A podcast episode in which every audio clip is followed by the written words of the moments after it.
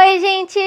Tudo bem? Bom, esse é o áudio de literatura e hoje eu falar um pouquinho sobre terceira geração romântica. Eu já fiz alguns áudios aqui no podcast sobre esse tema do romantismo e essa é a última pecinha do quebra-cabeça para encaixar, que é a última geração, que é a geração da revolta ou geração condoneira. Mas por quê? Por que geração da revolta? Aqui a gente vai ter muita revolta contra principalmente as desigualdades sociais. A gente está em uma época em que as desigualdades sociais estão sendo muito expostas, as pessoas estão prestando muita atenção nisso e estão se revoltando muito, certo? E ela é chamada de geração condoneira, principalmente aqui no Brasil, porque existe uma ave chamada condor, condor, condor, não sei muito bem, mas é esse nome aí, que é uma ave que consegue voar muito, muito, muito alto. E esse voo ser muito, muito alto representava o desejo que essa geração aqui no Brasil tinha de renovação, de mudar as coisas, de não viver mais do jeito que as coisas estavam se dando, certo? Então por isso a gente chama tanto de geração condoneira quanto de geração da revolta, certo?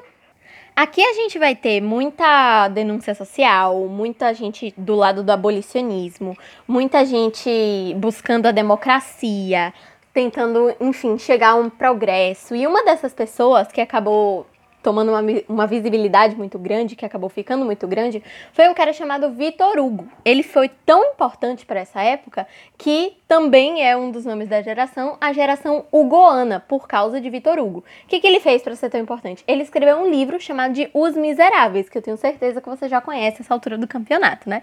Aqui nesse livro ele vai falar sobre os motins lá da Revolução Francesa, certo? Exaltando muito os ideais da, da Revolução liberdade, igualdade e fraternidade, né? E expondo a miséria que o povo francês vivia, porque nessa época da Revolução Francesa, essa desigualdade social estava uma coisa muito gritante, estava uma coisa muito explícita lá na França, mas que não era discutida. E ele vai trazer essa pauta muito forte, ele vai mostrar a realidade, tanto que o nome da obra é Os Miseráveis, né? Ele vai mostrar a realidade da miséria do povo francês. E isso vai mudar muitas coisas por lá, vai ser muito bom para essa geração ugoana da revolta, ou enfim, como você for chamar, lá no lugar de atuação dele, né?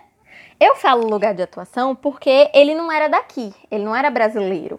Então, ele atuou muito mais na Europa do que no Brasil. Aqui no Brasil, os ideais eram a, era a mesma base, né? Era a mesma revolta contra as desigualdades, era a mesma vontade de progresso, de progresso, só que o cenário era outro. Então, aqui no Brasil, a gente falava mais da necessidade de ter uma república brasileira, de abolir a escravatura, que era uma coisa que já tinha acontecido em, várias, em vários países pelo mundo. Então, a repulsa, a revolta pela escravidão já estava aumentando muito, porque vários outros países já tinham abolido e ainda tinha aqui no Brasil. Então, a gente vai ter muito esse abolicionismo contra o a escravidão, né? Também muito ganha força no urbanismo, então aqui vai desenvolver muitas cidades nessa época, enfim, tem muita crise rural também. E aqui a gente vai ter um cara chamado de Castro Alves. Enquanto lá na Europa eles tinham Vitor Hugo, aqui no Brasil a gente vai ter Castro Alves, que ficou conhecido também como poeta dos escravos. Por quê? Ele trazia muito, muito, muito forte esse principal ideal da geração da revolta aqui no Brasil, da geração condoneira, que era o quê? As ideias abolicionistas. Então ele ficou conhecido como poeta dos escravos porque ele representava muito essa parte. A única obra que ele tem que se chama Espumas Flutuantes, né, tratava muito disso. Então ele era considerado o líder da campanha liberal abolicionista brasileira, junto com outros caras, né, Fagundes Varela, é, Barreto e outros também. Fagundes Varela eu acho que eu já até falei aqui em outro episódio do podcast, mas tá mais atrás. E aqui em Castro Alves ele também vai trazer muito na poesia lírica dele a parte do amor, quer queira, quer não, é uma geração romântica. Então a gente vai ter muito amor aqui. É um amor sensual, é um amor por uma mulher concreta, uma mulher próxima. Então aqui a gente vai perder aquela ideia da mulher inalcançável, aquela virgem pálida perfeita do paraíso que era retratada antes. Aqui não. Aqui vai ser uma mulher próxima, uma mulher alcançável, uma mulher que você pode realmente travar um relacionamento.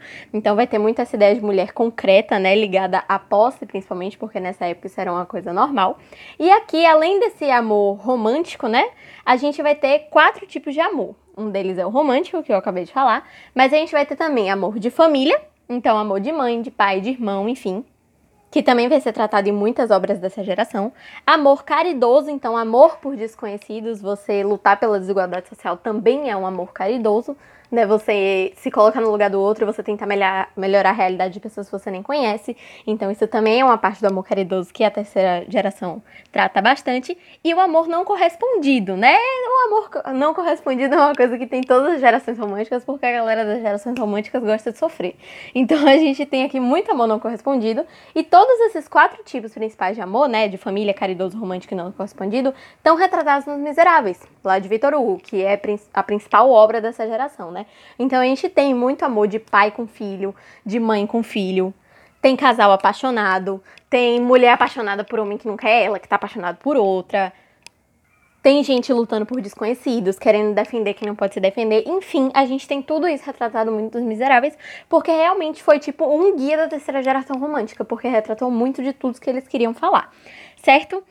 É isso, espero ter ajudado. E pela última vez aqui nessa temporada, eu me despeço de vocês, porque aqui a gente vai terminar essa temporada que a gente fala do primeiro ano do ensino médio e vamos partir na próxima para o segundo ano do ensino médio. Muito obrigada quem me ouviu até aqui.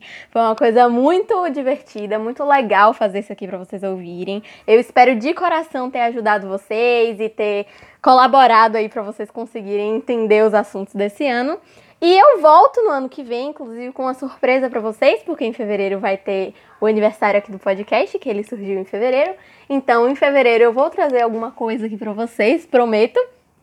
E eu espero que vocês voltem comigo também, porque vai ser mais interessante ainda, vai ser mais legal ainda. Agora que eu já peguei o jeito, vai dar pra fazer de um jeito mais natural e tranquilo, tá certo? É isso, espero que vocês tenham gostado disso tudo até aqui, dessas horas, horas e horas de áudio que eu preparei. E é isso, até a próxima. Um beijão. Tchau!